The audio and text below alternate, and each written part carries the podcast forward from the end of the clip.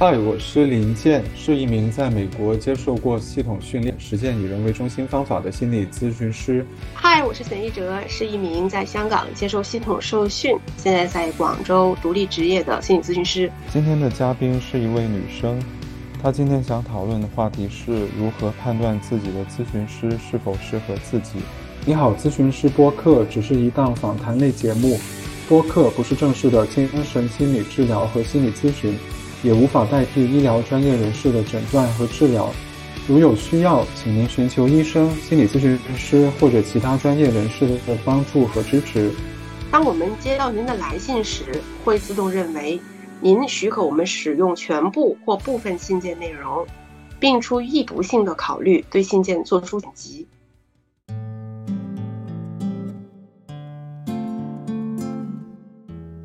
我是一名外显形式为理智化的来访者，咨询有十一个月了。我十分享受阅读心理学方面的文章来解释我观察到的现象，以及目前和咨询师发生的互动。近期一个月，我才和咨询师更频繁地聊我们之间的互动关系。我面对在咨询时出现的现象时，脑中不知不觉会想到我所看到过的一些理论。想着这代表什么，甚至也会特意扯情欲、性、移情的迹象，也不时的感觉就想欺负咨询师。我感觉整体的反应就像在自己身上套了很多层壳子，并不能很好的面对咨询，让咨询师判断我发生了什么。往往我的感受层面的东西会很淡。我想通过节目判断自己目前的咨询师是否适合自己。我要怎么做才可以在咨询中更加投入？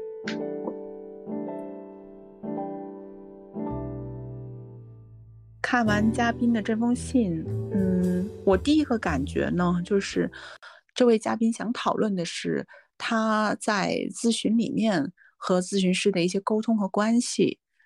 而且他已经做了十一个月的咨询了，然后呢，他对他自己的模式是有点理解的，然后他有点看起来担心，说他跟咨询师之间是有些问题的，而且也会担心，就是自己和咨询师是不合适的，怕咨询师接不住自己，所以。可能他想上来这个节目和我们聊一聊，我也有同感，同时我也好奇，就是为什么这位嘉宾想要在节目上来聊他跟咨询师的关系？嗯嗯，我想有可能呢，他在面对咨询师的时候，有些话他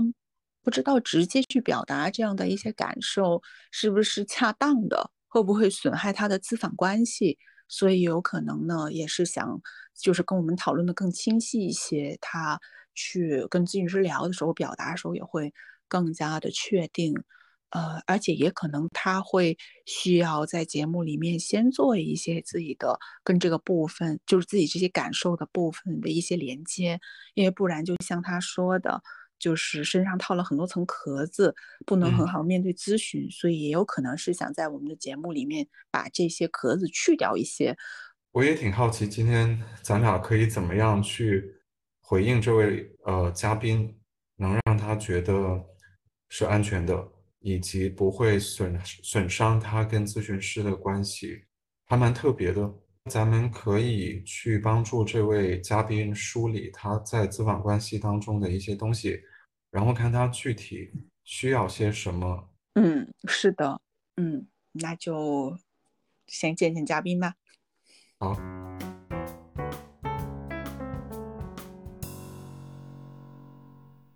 嗯，我之前呢就是看了一下腊肠猫，呃，前面写到的一些内容，然后我想先。呃，邀请腊肠猫去多分享一点。其实我的知访关系是从今年年初，从一月份开始的，持持续到现在，其实已经快十二个月了嘛。其实我一开始是那种，嗯，社会上特就就特别符合，呃，社会喜欢的，那种工具人，就是嗯非常理性的分析很多问题，不会情绪化。呃，其实很多时刻能站在别人的那个角度上面去考虑东西，嗯，考虑他们的立场，就特别不容易生气。最近的一个变化是，更容易生气了，也更容易跟别人吵架了。嗯，我自己在和咨询师的互动过程中，其实也是近一两个月，可能才更多的谈论到我们之间的一些关系。所以，呃，我的咨询师，呃，还蛮欣慰的，就在大概两个月之前的时候，终于好像感觉离我近一点了。当时我会有一种很。很诧异的感觉，因为他其实相当于是这个世界上知道我很多呃秘密的，甚至说有很多嗯有一些社会上不太允许的一些行为规范，我都会有。那他是知道我很多秘密的人，然后我吐露出那么多秘密，然后他才说感觉好像离我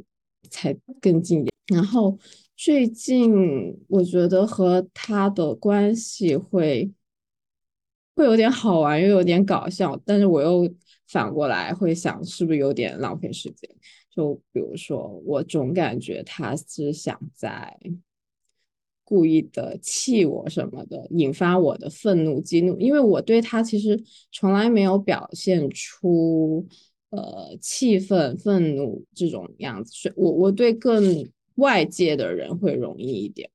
嗯，但是可能对于稍微更亲密关系一点，就是没法表示出的。而且我也不认为 他对我做的东西是我应该生气的，而且我会有一种非常想要去呃捉弄他的一个状态，就是。嗯，我们的咨询我总感觉是浮于表面，就我说了很多事情，然后呃，可能只是浅浅的做了一些关联、自由联想，嗯，但是并没有往很深的地方挖。然后我跟他探讨过这个，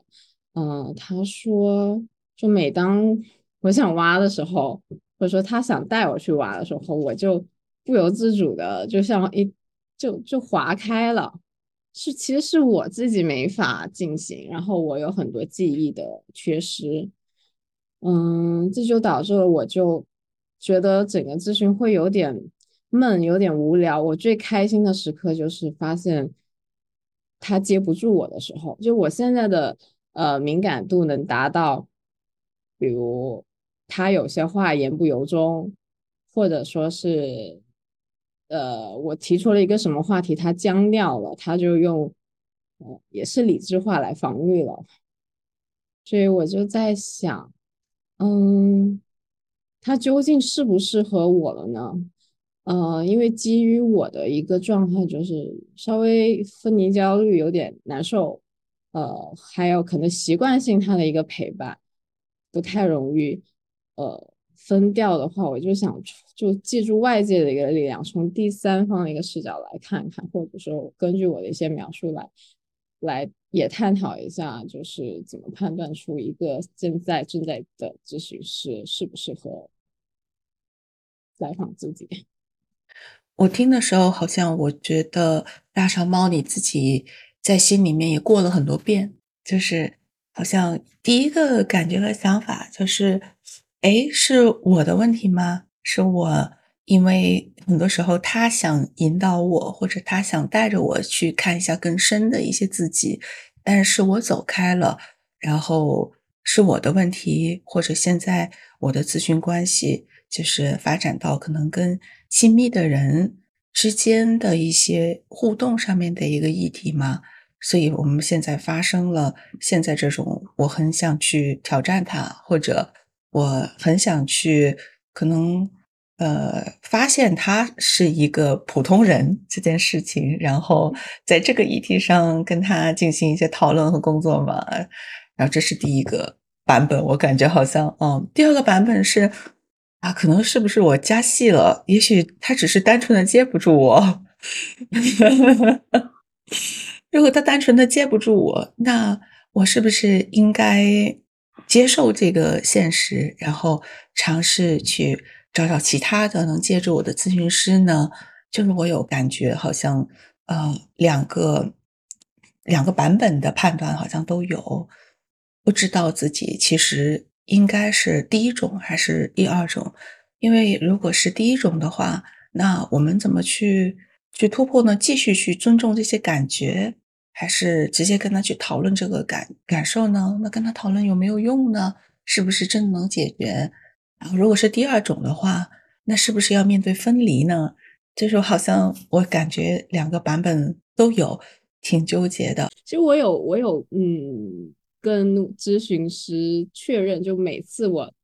发现他有一些点的时候，我说你是不是在故意气我？他说不是。那唯唯一有一次开端，我发现他不是我发现，是他自己坦的。他说了一句，他他要说，嗯，你为什么要当小三？然后其实我跟他一直有在说我我和我情人的那个事件，然后他说其实他我不用这么再跟他解释一遍，他很清楚。他说这句话就是为了，呃，故意的激我一下。然后从此之后我就发现有一些，呃，他和我互动过程中有以往不同的地方，那我就会猜测他到底是在气。激我，但呃，后续的基本上他都否认掉，就是故意气我。我好像能明白多一点，你说的那个故意激你的那个话是什么意思？就是好像你明明应该知道的，这个过程你自己都就是参与在其中，你陪着我走过来的，你怎么突然之间问我这样的话，而且？这个故意激的感觉，有点是原本好像你以为你们的关系是更近一点的，但是他的一句话说出来，让你感觉好像没有那么近，又远了一点，是这样的一种生气的感觉吗？嗯，其实我对呃，你为什么当小三这个事情，这句话没有感觉到被激怒了，就是这个不是一个带责问的问题，对我来说。嗯，呃，我甚至就觉得很平淡，我还回答了一下。呃，他会指出来这是一个也算是小小的问题吧。嗯，就可能他以为带有了责备，但我自己是没有体察出责备的，或者说指责的成分在，只是他自己说我原本是想激怒你，但是没想到你是这种反应，我就觉得很搞笑。我感觉可能更多的是一个一个距离的问题。我会好像感受到你渴望他，实际上会离你更近一点，但好像又没有你预期的那么近。呃，我先在我刚才的叙述上做一些解释，为什么我可能会更联想到近的这样的一个概念，好吗？嗯嗯，呃，因为有好几次我听你说的时候呢。有一个感觉，就是我觉得你应该明白，就是如果我跟对方是很近的话，我会有一个期待，是我和你想法的同步率会高一点，或者你对我的了解会多一点，或者我说过的话你应该会记得多一点，而不是我说完你没有当回事，那这个就比较远的感觉。如果说我说完你会记得，你是了解我的。还有我们的想法和嗯会更加同步一些，或者我们的目标更一致一些，这种感觉都是属于更亲近、更靠近的感觉。就是我敢不敢对这个人抱有一种期待？如果说我敢对这个人抱有期待的话，我会觉得好像我们是比较近的。但是我对这个人我不敢抱期待啊，我觉得他不记得我说过话，不是很正常吗？他跟我想法 不一样，不是很正常吗？那这个就是很远的关系。所以在不同的关系远近，近的关系主要是我们可能会不由自主的抱有更多的期待吧。会有那么一些时刻，但我发现我对于呃亲密关系的可能一个问题，确实，嗯，就是对于分离会有随时的准备，就是。诱发我去找咨询师的一个原因，其实也是跟我呃分手有关。然后我其实那个时候才算是我的一个所谓的初恋吧，虽然说我现在也不想定义为谈恋爱。嗯，当时可能在一起才两周的时候，我想的就是呃分离的事情，就是啊，我说我对他说，你应该知道我喜欢什么类型，等我们分开，你就帮我介绍这个类型的。就已经在想这类的事情，就是可能我处理亲密关系就就是就是有问题的哦。然后我们的一个短期目标设置的也是，我能找一个更长期的亲密关系。嗯，刚刚你讲的是你你提到，好像你进入亲密关系的时候就会担心，如果失去的时候自己要怎么接住自己的这个问题，对吗？嗯。就是要为分离做好准备，因为你心里没有一套非常的能够很自然的做好准备或者去适应的一个机制，所以会有一些担心，是需要自己想到分离的这样的可能性去做好准备的。嗯，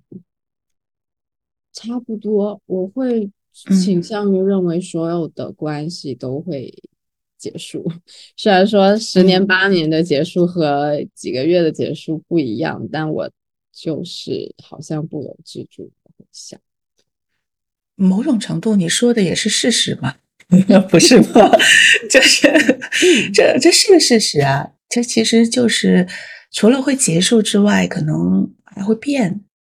而且可能它的浓度和密度和状态也都会改变的。所以我也觉得。你说的这个是事实，有时候变的时候自己没有准备好，或者他突然变，可能也是一件很痛苦的事情。嗯，我会觉得，就是想办法怎么把自己接住，是一个其实是应该想的问题。但问题就是，嗯，这个问题会不会困扰到在关系里的自己吗？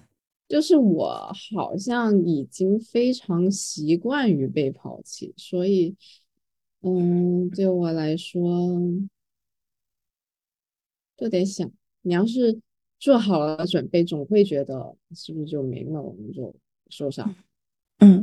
是的，至少我是觉得这是很正常的一件事情，只是可能不断需要去。进入这个分离的议题是怎么不让分离的这件事情太影响我们当下所处的关系？因为如果分离的焦虑太强烈的话，它会影响我们当下的关系。但可能也是想办法去防御，去接住自己，防御的更好一点，把自己接的更好一点，那更有经验一点吧，可能 才能够处理好分离时候的那种。突然那种没有防备和那种痛苦，同时呢，也可以更积极的面对我们当下的关系而已。从他的那个视角来看，我甚至是其实连建立的开始也是也是挺困难。就是，嗯，他给的一个说辞是我我有点类似于情感隔离。那这种情况下。嗯，很容易给人的感觉啊，这个姑娘她可以自己，她行的，她可以自己来，就会失去很多情感联系吧。嗯，明白。呃，我觉得可能刚才我们也讨论了一些关于关系的分离和开始，这似乎你的咨询的议题是跟关系的建立和维持有关系的。但其实中间很重要的一个课题是怎么去消化和处理分离，在关系里不敢亲近，还有就是在关系的波动中会随时做好收拾行李准备准备走的，嗯，或者对一个关系很容易抱有一种不是那么乐观、悲观的看法，就包括他是不是接不住我，他是不是。应该在沟通，还是做好分离的准备？好像都是跟这个议题有相关的。但从我的角度上来讲呢，呃，我会更倾向于认为你现在是有很多的感受，因为你是个敏感的人，其实你敏感度很高，就像你说的，你有很多的感觉，可能这些感觉都是真的，因为它实质的存在嘛，你肯定是在很多的蛛丝马迹里面，你找到了这些感受的影。但这些感觉它有没有被放大，还有被其他的一些感受被忽略，还有怎么去整理这些感觉，让它就是变得更清晰、更有结构，自己可以做好一个决策。这个可能是需要去工作，呃，需要我们去慢慢熟悉去处理这些不同的感受，我们才不会那么的拉扯、反复。但实际上，我最想跟你说的就是，这些感觉很可能全部都是真的。那我们这些感觉正不正常呢？我们应该怎么去定义这个关系呢？才是我们呃可能需要去讨论和。可能才是我们需要去讨论和处理的议题来的。呃，我现在其实有一个有一个问题想要问一下腊肠猫的，因为咱们也聊了一会儿了，就你觉得在这个环境里，我们三个人在聊你跟咨询师的关系，还有你在当中的感受，跟你直接跟你的咨询师聊有什么不一样呢？因为你们不是我的咨询师嘛，然后可能他的。他的一个状态会更围绕着我，然后我们这样的会更像是一种呃话题议题的讨论。呃，你的意思是你跟咨询师，你们俩在一起聊的时候，你你是在关系里的。现在我们三个人，你是跟他是在关系外，呃，应该是他不在这儿，所以不在其中，你的感受就不一样。嗯，那你在这儿去谈论他的时候，你的感受是怎么样的？我感受他还是蛮远，虽然说是在谈论可能跟他的关系，但其实也更多的是呃暴露出我其他关系的一个模式，就是嗯，在在我其他关系模式当中，我是呃属于嗯。如果往亲密关系来说的话，更更偏向于被抛弃的那一方，长期以往，然后，嗯，然后我就会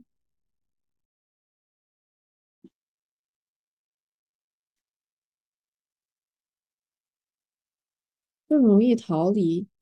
嗯，以至于在和他的关系当中也很容易有。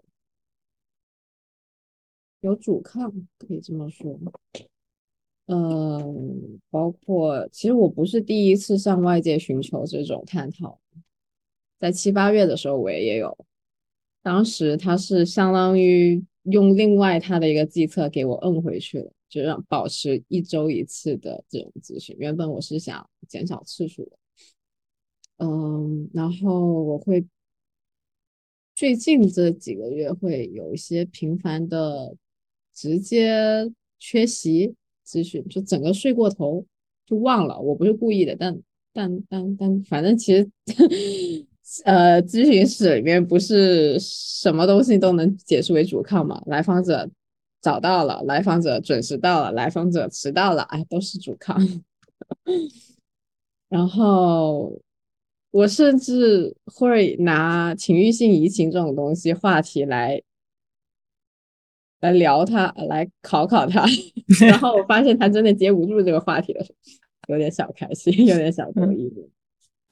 首先，你前面提到的有一些是就是动力学的一些概念哈，就是不是所有的，不是所有的资本关系的结构都是一样的，就是呃，动力学的结构好像其实我会感觉它。就是的稳定度会比较高一些，但是它未必呃就是弹性很高的一个一个方式吧，就是它是稳定度很高的一个方式。嗯，对于咨询师的要求和对来访呃在在咨询上面的投入要求，其实都算是比较高的一种一种投入。对，我觉得可能有很多东西有跟动力学相关的一些因素在在那里，然后那。你可能有些时候出现的一些感觉，就好比说，这个不是我想聊的，或者说是我对咨询的热情就是一阵一阵的，就是这些可能都是浮动的一些因素。那但是动力学的框架是非常的稳定的，我觉得那个那个结构，所以好像你一些就是浮动的东西，它就不是一个很 flexible 的框架去去容纳它，嗯，就是会有这样的一个特点。所以我先回应一下，但是不是所有咨询都是动力学，它讨论的方向和呃解释和理解的方向也不是都一样的。嗯，第二个呢？嗯，你刚刚提到的有有一种感觉，其实我会觉得似乎我在中间听到的意思是一种分歧。你是有有一些自己可能对于感觉不满，或者感觉不想，就是没有那么高的意愿去投入的一些感觉，他可能会通过挑战呢，可能通过。遗忘、忽略来呈现出来的，我听起来好像是有这样的味道，但是想跟你确认一下，还有看看你能想到什么。嗯，我其实自己没有感觉到我跟他有太大的分歧，明白。不过我确实会，嗯，感觉到做咨询有些时候是挺痛苦的。就这种痛苦可能来源于，比如说，在其中一些揭露，嗯，会让我觉得，嗯，我一开始我觉得我生活多数都是开心的，我其实没有什么太难过的事儿，因为我始终能够站在对方的一个立场上来想，啊，我觉得这都是可以被理解的，嗯。然后在咨询的当中，如果说揭露出，呃，我需要被关注，我需要呃被爱，我需要被照顾，然后我的一些状态又并不能很好的让我去跟一个人进行亲密的连接，我觉得这种状态会让我很难受。会觉得啊，我怎么把生活过成了这个样子？嗯，对，有些时候，所以我会觉得挺痛苦。明白，那种痛苦好像是他让你不能通过逃避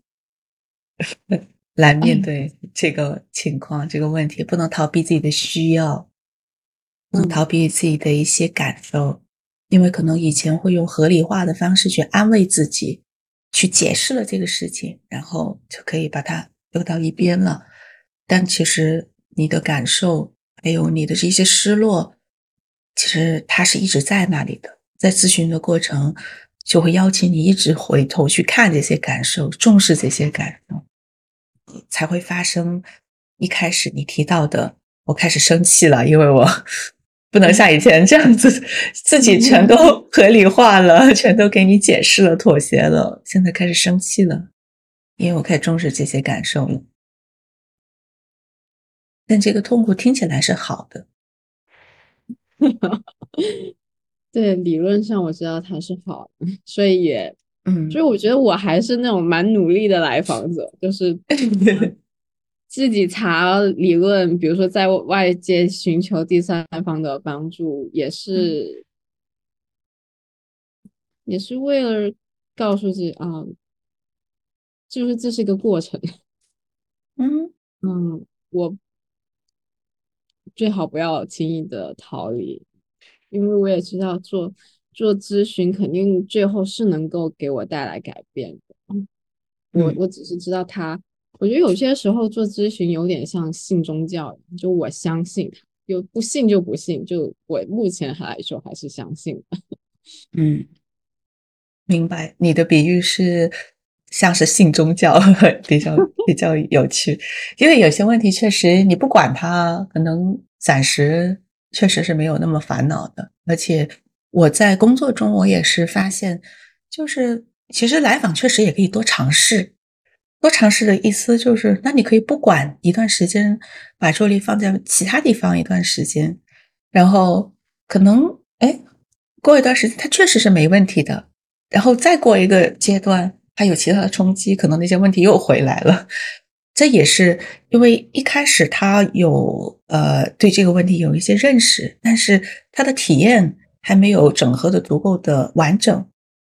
他所以其实是需要去反复，一不断不断的带着一些觉察、觉知和体验去生活，然后慢慢对自己的议题的理解也会更加的深刻。就是我个人也会认为反复才是正常的。那如果一开始就坚信这个东西，就未必，可能有些反复反而是更好的。嗯，另外第二个呢，我觉得想回应多一点，因为好像慢慢的，我觉得回归到今天一开始谈论的一个主题，就是其实你目前好像在咨访关系上面也会有很多感受，就是这些感受也都是真的。那到底面对这些感受？你应该直接提吗？怎么提呢？那些困惑就是我怎么提才会更有效的去解决呢？是我直接就跟咨询师讲比较好呢，还是说我应该先想清楚这个是不是应该跟咨询师讲的，讲了有没有用这样的一个情况？其实你也提到了，在跟咨询师的相处里面，其实也有一些不好的感觉。那这些感受应该怎么去处理呢？嗯，其实，在咨询过程中，我有一种很奇怪的需求，我会向我的咨询师提，我说你能不能逼问我一些东西？呃，我会蛮享受那种呃紧迫压迫感，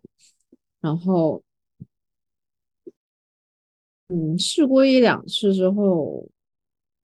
有种很新奇的感觉，确实你也能回答出一些东西，但我最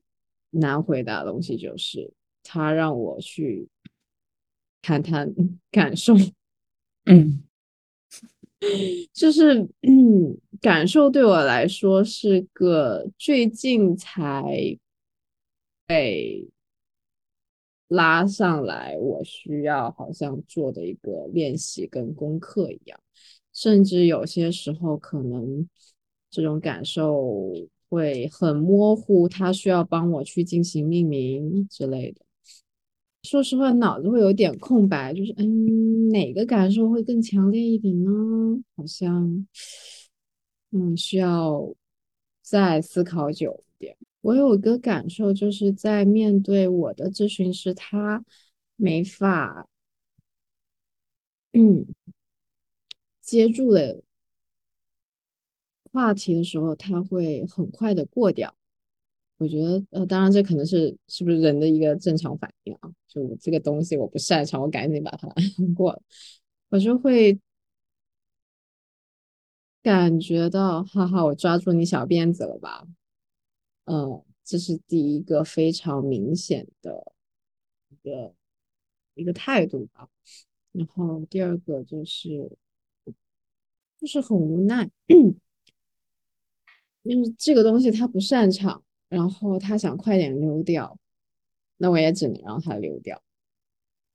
就我不太会去逼问，嗯，然后刚刚在沉默的那个呃十几秒吧，然后我又想到另外一个场景，就是前一两次。呃，我和咨询师里也会有一个沉默的过程，主要是我想从他那里听到一个什么，但是他沉默了。那个时候我会很难受，我就呃情绪跟以前不一样，就说很烦，不管是出于哪种原因，不管是出于呃某些理论，来访者需要有这种很珍。贵的沉默时刻，还是他确实就没法回应我，都让我很难受，都很让我很烦躁。就这种沉默时刻，对，然后他就把这我我回答出了这个之后，他又把问题好像又抛给我，我就很无奈。你觉得好像很清晰的说完刚刚那几个感受，你现在有什么感觉？情绪上、想法上，现在有什么感觉？嗯，现在感觉是，我会把我们现在呃之后嘛，应该会剪出来，所以这个播客甩给他看，你听吧。你刚刚笑得很开心。哎，我怎么想到一个叫“恨铁不成钢”这么一个词语？对，就对他有失望啊，都给机会你了，怎么反复还对我这样啊，让我有这些愤怒啊？我好真的很难面对他讲这些话。那现在好不容易在别的地方讲出来了，你自己听吧。呃嗯。呃，我我最近才好像有点清晰的意识到，我时不时的会问，会向他发问，就是我想在他那里成为，呃，他付出心血最多、最难搞定的一个来访者。理解，很理解。所以当他听说他之前惯用的一些咨询的。技术或者手段方式，呃，在我这没法运用，然后的时候我就蛮开心。嗯，啊，就是一方面你是期待他能够满足你一些需要的，其实你不是没有表达过你的需要，但他就是没有很好的接住，这反复让你觉得挺沮丧的。但另一方面，当他接受接不住你的需要的时候，你就抓他现行，你就觉得挺高兴的。啊，呃，我听到我的理解是，其实你是想积极去沟通的，但是整理这些感受，其实你也需要很多理智的框架帮助你去整理，所以你去查了很多的资料，你去看了很多的书，甚至要跟不同的人去聊，看看这些感受可以怎么被整理。整理完的感觉去表达，可能才能够更好的、更完整的去表达你具体的诉求和你具体的感受。因为有些时候感觉没有被整理好的时候去表达，就非常考验那个人到底对我的理解有多少，他能不能接住我。因为刚刚贤老师其实是，嗯，就是他很有智慧的讲了一些他的理解。嗯，就你听了会有什么新的想法吗？然后另外就是对于感受的这个言说，嗯，确实是我的一个表达的困难点。然后我会想再进一步的问问。比如说这个时候，呃，我自己的一个行为就是，比如说查查一些资料来，希望整理出来。那还对于来访者自己有什么个其他的方式，或者说对于咨询师还有一个什么样的方式去解决？假如来访者有这种现状，我我有这么一种理解，其实你是对咨询师是有要求的，当你已经很努力的。按照你自己的现状去表达需求到一定的程度，也许在其他人听来，你表达的还不是很强势或者不是很直接，但你已经那个已经是你能做到的程度了。但咨询师还是接不住，他还是没有很好的回应你的需要，那你就会感到失望啊、生气啊、沮丧啊。其实这个也是一种表达，就希望你看，我已经 进进一步的告诉你，你现在可以怎么来回应我了。那他还做不到，然后你就来了我们的节目，然后告诉我，哦，你看他一二三，我我现在已经做到三的程度了。我希望这样他总总能就是醒过来了吧，能够回应我了吧？嗯，所以我我是觉得。你是一直有表达自己的感受跟需要，这是第一。第二是，嗯，但我不想陷他于不义哈。我觉我觉得就是能够听懂你的语言也是很重要的，而不仅仅是希望把你带到去，就无论那个主语是谁，把你带带到可能，对吧？就是书本上感受应该是用什么词语呢？就我觉得就是去进入你的语境，去理解你的感受，这是重要的。嗯，而且我猜这也是你希望咨询师能做到的。我就是我整个整个人就很含混，有些时候，然后我还很容易否认一些东西，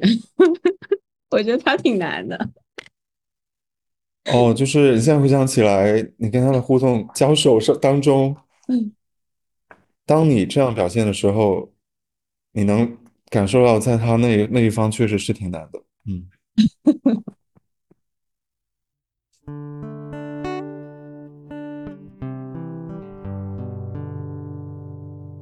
刚刚腊肠猫问的一些问题，我觉得我给一些我的我的看法吧，可能是甚至是建议吧，就比较直接一点点。呃，我会觉得有些时候沟通这个事情，嗯，大家抓取的点没有那么一致，倒是一件很正常的事情。嗯，因为毕竟可能咨询师有咨询师的一些思路，他在想他自己的。呃，一些东西的时候，未必是到了你很想去讨论或者很想去深入的那个点，就大家出现一些分歧。呃，可能是一些很细微的分歧，不是大方向的分歧。就好比，哎，他觉得这里可能有东西，他想去挖一下，刚好你觉得那儿没有，就是 那个 那边另外一头有这个。或者你你暗示了那边可能有东西，但是他没有收到，就是他没有 get 到，然后他继续想着啊那边那边那边，对不对？就这样的情况呢，呃，我是觉得是也是正常的，尤其当两个人在咨询的过程里面，为什么会出现这种情况呢？是因为这大家对于过往的一个经验的叠加是足够多的，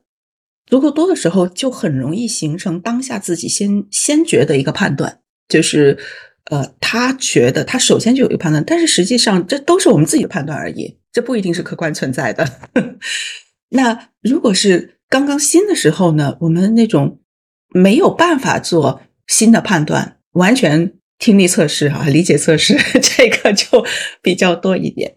但是长的一些关系呢，如果不能经常进行这样的一种调整、调节。也许就比较容易受之前的经验所呃困住，就是这个也是一个双刃剑。有时候它会带来呃大家相互理解的时候会更更快，但是它有时候也会让这个误差变得更大，因为他可能在想着以前的事情，然后但是你是带了一个新的问题进来，就有可能是这样子的。就这是一方面，在这些时候，如果说。你知道这个是正常的，而且两个人的方向可能我不能假设为他完全就一定时刻可以很跟随着我的脚步，或者他指的那个方向一定就是我想去的那个方向。如果带有这样的一个一个心理准备去进入的话，可能你看看你自己在表达上面，或者在呃遇到这样的一些哎不对劲的感觉的时候。你看看你的反应会有什么样的不一样？因为有预设和没有预设可能是不一样的。如果我预设为你应该能跟随我，或者我们你方向应该是有东西的，那可能在出现这样的情况的时候，我们内心除了困惑或者觉得不对劲之外，也会出现愤怒。但愤怒掺进来的时候，这个变这个感受就变成一个复杂的感受，我们就不知道应该表达哪个心先了。或者是会变成，如果我表达完了愤怒，但好像哎，这又是我自己要去调整的问题，又不是跟他的问题。就是哪些感受是我自己的议题，哪些感受是我的意识的问题，哪些是我们关系的议题。那这些是可以去再细微一点去去拆分和理解的。就是当然，这个如果说呃呃，你可以跟咨询师一起去探讨，那是一件很好的事情。这是第一第一点。第二个呢，呃，我感觉有些时候，比如说我很清晰的命名完这些感觉再去表达，这是一个方式，那是一种非常规矩的方式。但是在日常的交际，包括咨访关系，也是有很多日常的交际上面，其实不用那么规范的。不规范，可能就会有很多我们非常看到的原生的一些表达，就是他说说到哪里，你就第一反应说不对，我觉得不完全是，你等一下，我要再想一想，就是这些是很很原生的表达。但是有些时候，我们的压抑会导致这些表达不能很快的出现，就是似乎我得有一个结论，我才能表达。但是其实很多时候，这样的一种可能很瞬间的一些反应啊、提的诉求啊，是可以就是在咨询里面去发挥很多很多的作用的。就是告诉他，等一下，在这个问题我觉得没聊透，我觉得还差点什么。可是我说不出来，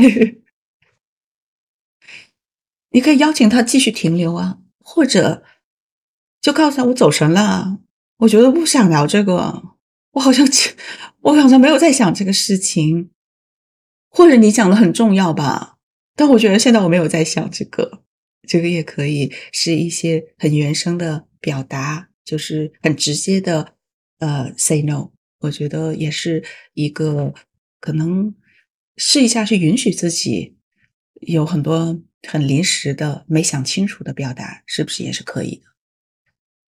所以，我具体可能我给出的反馈和建议就是这两个吧。嗯啊，我觉得贤老师就是人 真的确实的很睿智，因为在我那么很不清晰的表达当中能抽出来这个，我觉得是对我来说蛮重要的一个建议。嗯，因为我之前，嗯，没有这么想过，但后面这么一听，会觉得它确实是一种尝试的方式，而且也确实是可能我的一个症结所在。我不太愿意说，因为因为我的一个大前提是，我总觉得我的咨询师他能够洞察我一些东西，他带领的那个方向能有一些东西，但是真正等他挖的时候，可能真的就和我的预期不一样。那我是，或者说，在一个前半段他说了一半的时候，就发现可能这就不是我想要。但但我不太会打断他。那那我有时候的时候可以去，就是打断一下，就是让这种模糊的时候，嗯，停留时间更长一点吧。这是很好的建议，谢谢，感谢。就是腊肠腊肠猫，现在你觉得有什么话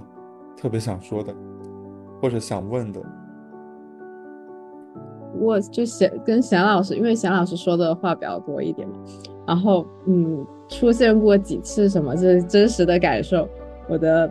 我的有些时候第一反应是，嗯，我觉得这位老师他背后是不是呃有一个所谓的理论，就是啊。让让来访者知道他的感受是真实的，然后要去接纳他任何的感受，不管是呃所谓我们认为的正正面的，还是说很多负面更多的，这是我的一个感受，猜测或者说是。我我回应一点点啊，其实是呃是我觉得接纳是很重要的，因为你只有接纳了，才能够停留在。这个感受里面去看看它应该被放在哪里，而且应该怎么样去表达，怎么去处理。如果不接纳的话，我们很容易在好几个不同的感受里面跳来跳去，就是转来转去，跳来跳去，就结果把自己搞得很乱。但是呢，又没有出路，就就没有办法去整理和整合它。所以接纳其实对我们自己来说就是一种确认。这个感觉是真的，但是不代表这个就是一个呃最主要的感觉，或者现在需要去放百分之一百精力放进去的感觉，就是就就跟我们饿了，但我不一定要吃，我可以不吃，但我很清楚我是饿的，而且我也很清楚我为什么吃，我为什么不吃，我要吃多少，就是我觉得就是这么一个回事而已啊，所以我就是再再解释一下，这个确实。呃你提到的也是，呃，我确实是有在这么去理解，也是这么去表达的，嗯，然后还有就是我刚刚听林健老师最后问的那个问题，我就想到了，对哦，这个波哥可能你要甩给你咨询师听的，你还有什么要讲的？你继续。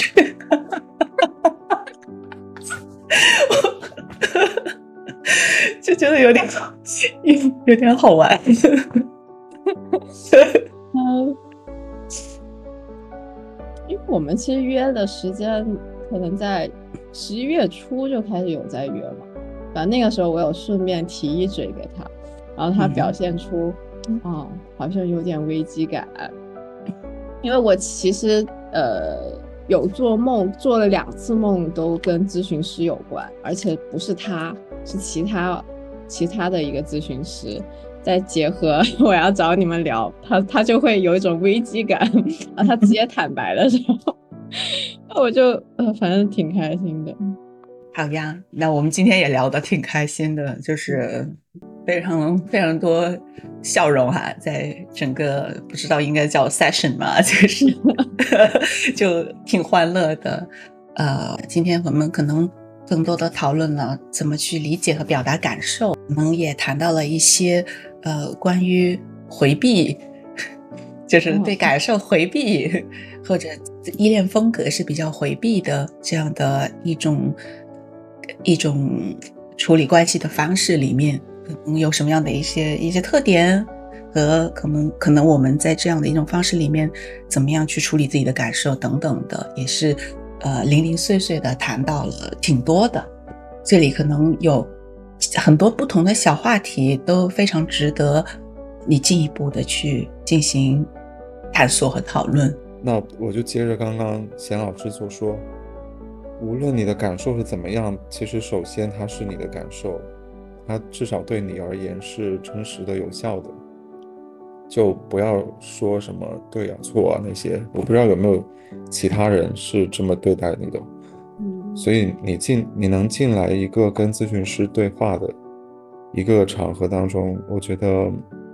这个需要是比较突出的。嗯，就是在改变之前。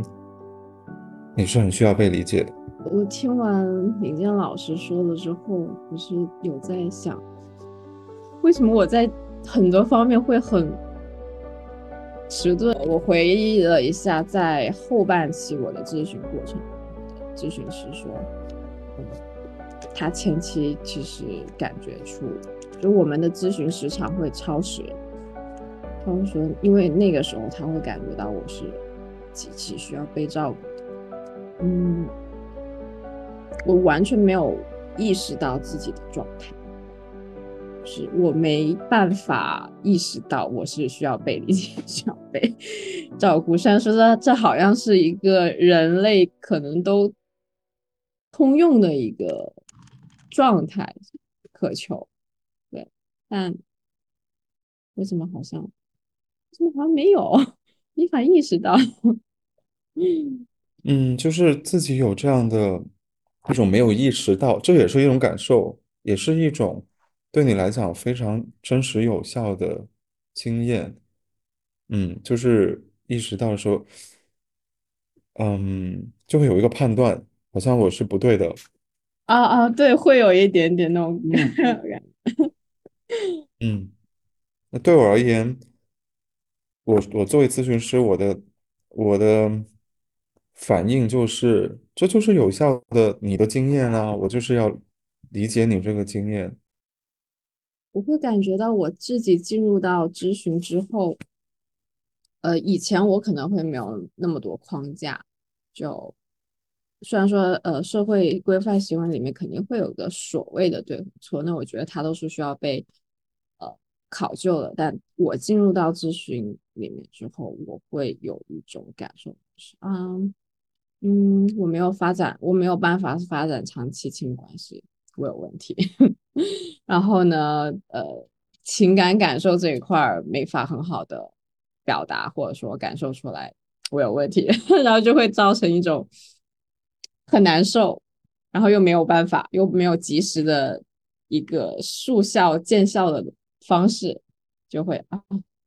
怎么这样啊？的难受感。就觉得自己这也不对，那也不对，很别扭，又很想尽快的摆脱现状，就这些都是很真实、真实的需要。嗯，当你其实是一次又一次的把机会给到咨询师，做了这么一段时间的咨询，你是很希望他能够看到这些，并且回应你的，对吗？嗯，我甚至会觉得有些东西就咨询带来的，但是这个，嗯，因为人就有一套很漂亮的话是，呃，生活就是多姿多彩嘛，你不可能只想要快乐，肯定会有痛苦。只是当这个痛苦来的时候，确实有点接受不了。嗯，他来的让自己没有准备，也支持是不够的，嗯，就一个人去暴露在这么一个新的体验当中，就觉得非常的脆弱。嗯，其实咨询也不仅仅是讨论问题，它其实更多是，呃，也是可以是一个练习场嘛，就是你在其他地方你怕有后果的事情，那就在这试试。对，就是包括可能你今天提到的一些感受，呃，我觉得很好啊，因为你提出来了，听播客的其他的。呃，想要咨询或者正在咨询的朋友，他也会好像觉得你帮他表达了一些感觉。也确实，你表达的感受是一个可能很重要的感觉。包括是我有一些问题，但是那个问题好像为什么在咨询里面，是不是越进入这个框架去讨论，它未必是在解决呢？它到底是在加重还是在解决呢？就是 就是这件事很好的呃讨论来的，就是确实。也不一定所有的问题就是通过讨论来得出一个答案的，因为有些时候你越是讨论，你越是在注视这个问题，注视这个问题时候就紧张，紧张的时候它就会更大。就是嗯，对对呀，它就就是这个事实。你提到很多东西，我觉得是它就是真实存在的，所以我觉得你这些表达可能也是一定程度的在帮很多不同的。听众或或者来访在整理他自己的一些感受，那及时去做很多的调整，我觉得是很有价值的。嗯嗯，我今天还听到，就是在后面的部分，咱们是聊到，一个是如何去识别、描述自己的需要跟感受，另一个是如何用更直接一点的方式去表达这些。哦，我听到有这两个部分，就是对于我个人来说，咨询确实是一个既痛苦，但但从更宏大、更更高深的角度来说，呃，它确实也稍微改变了我。然后，嗯，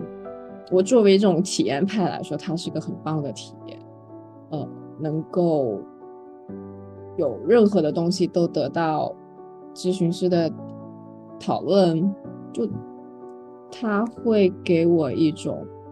嗯，这个地方，呃，很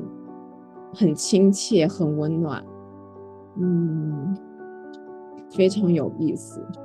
特别是对于我这种喜欢有思维性或者感受体验，嗯。就是如果想去咨询，那或者正在走这条路，那就继续走吧，总会有些不一样的东西。嗯，谢谢两位老师聆听，嗯，也谢谢你的分享，今天聊得很开心。嗯，谢谢。嗯。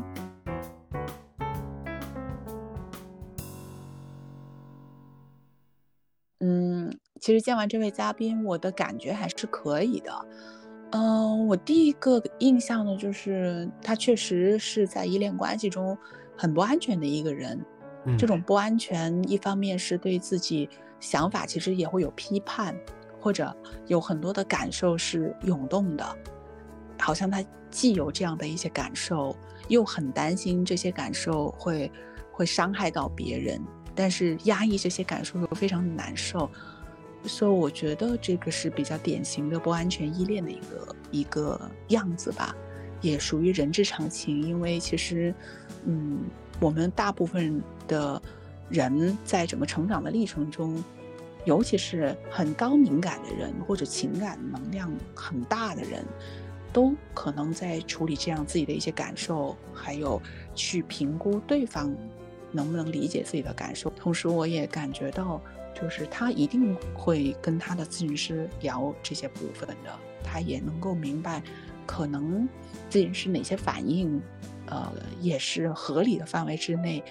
也许会让他对于跟咨询师沟通多一点的耐性，而没有那么多的羞耻感和挫败感吧。嗯，我也有同感，呃，我就补充同一个感受的另外一个侧面吧。我的理解是，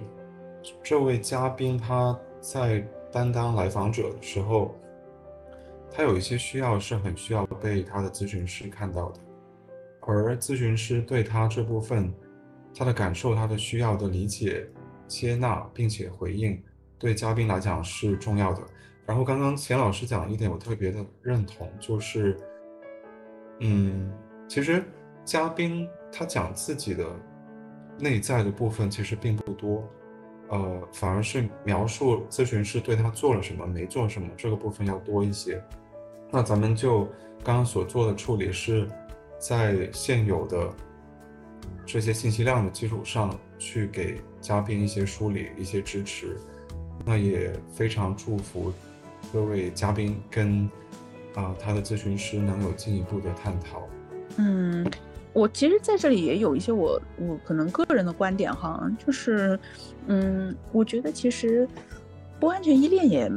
没有什么问题，但是呢，就是在整个沟通的过程，自己情绪和情感的那种耐受程度其实是重要的。就包括你说咨询师是不是要用嘉宾的语言去跟他沟通呢？我觉得有些时候也不一定适合，不是是能和不能的问题，还有中间任何再怎么好的关系，也会涉及到大家的想法不一样、观念不一样、理解不一样。但这点可能是我们怎么去耐受这个部分，和怎么去处理这种不适感和失落感。那我会觉得好像也含有这样的一些部分的处理吧。嗯哼，我同意。其实我会觉得。呃，腊肠猫这个情况是非常普遍的。我们在，呃，处理亲密的关系的过程里面，其实真的，嗯，很难不去面对，就是说，跟你建立关系的这个人是一个什么样的人，那我们怎么去把握跟这个人的关系的这个度，到底要克制多少，然后要尝试多少，然后这些点，我觉得都是一个很重要的探索。也是希望说腊肠猫的这样的一个故事，其实不仅仅是私房关系吧，我觉得很多紧密的关系都有一些地方是值得去借鉴和参考的。其实这种关上门一对一的心理咨询关系，还蛮对来访者蛮有要求的。而腊肠猫当他感觉有些东西卡住了不对劲，他希望通过比如说上咱们的节目啊。或者是他有其他的途径来梳理他跟咨询师的关系，或者他在这段关系当中，啊，自己的感受是怎么样的？那我蛮欣赏他能够去处理关于自己的这个部分，呃，然后我也对他有蛮多尊敬的。就聊完以后，嗯，我真的非常期待，啊，他在咨询关系里有一些突破。嗯，是的，是的。那我们要不今天就聊到这里？好，那我们今天先聊到这儿，拜拜，下期见。下期见。